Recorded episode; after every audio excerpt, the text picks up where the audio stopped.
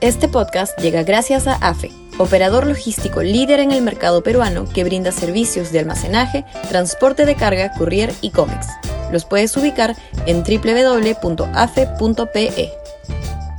Y también gracias a Universidad Católica, número 1 en Perú y 12 en Latinoamérica, según el ranking mundial QS 2023.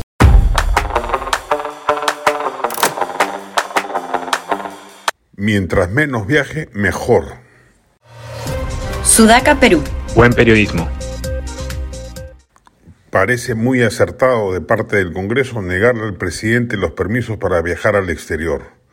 El último ha sido al Vaticano y desde Palacio han anunciado que pedirán nueva votación. De repente ya aumentó la guardería creciente con la que cuenta en el legislativo.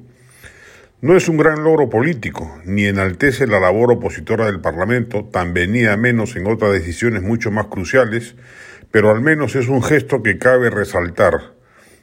Castillo no logra nada importante cuando viaja, se pasea inútilmente derrochando inocuidad y tal vez solo lo hace porque los protocolos diplomáticos lo protegen de los papelones que suele cometer cuando suelta la lengua en plaza.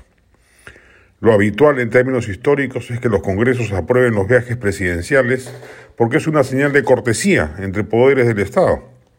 Pero el caso de Castillo es particular. Primero, porque ha corrompido esa buena relación al cooptar corruptamente a una banda de congresistas a la que felizmente la Fiscalía de la Nación ya le puso el ojo. Se esperan inminentes allanamientos y eso amerita dureza de parte de la oposición sana que quede en pie. Segundo, porque la mediocridad personal del primer mandatario es un riesgo geopolítico monumental, más allá del corsé diplomático que suele acompañar este tipo de viajes. Cualquier entrevista que por la libre nuestro gobernante pueda dar a la prensa local puede ser un explosivo vergonzoso de cuyo riesgo es mejor alejarse. De otro lado, no debería molestar mucho a Palacio que el Congreso le niegue los permisos de viajar a quien quería vender el avión presidencial justamente para reducir tan onerosos traslados. Al parecer, sin embargo, Castillo utiliza estos viajes para escabullirse de las responsabilidades de gestión que acá no logra desempeñar por incapacidad personal. No es capaz de conducir siquiera los consejos de ministros.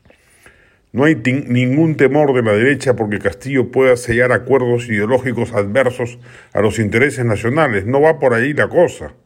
No está en el empaque leve del presidente hacerlo. Castillo no es siquiera Petro o Boris, estadistas capaces de sacarle filo a actos geopolíticos. Castillo es un mediocre sujeto que viaja para huir de lo que debe parecerle una tortura, como es trabajar en el Estado generando políticas públicas o coordinando con ministros que lo superan ampliamente en capacidades políticas y tecnocráticas. Que viaje como defogue psicológico es un despropósito que hace bien el Congreso en negarle. Este podcast llegó gracias a AFE, operador logístico líder en el mercado peruano que brinda servicios de almacenaje, transporte de carga, courier y cómics. Los puedes ubicar en www.afe.pe. Y también gracias a Universidad Católica, número 1 en Perú y 12 en Latinoamérica, según el ranking mundial QS 2023.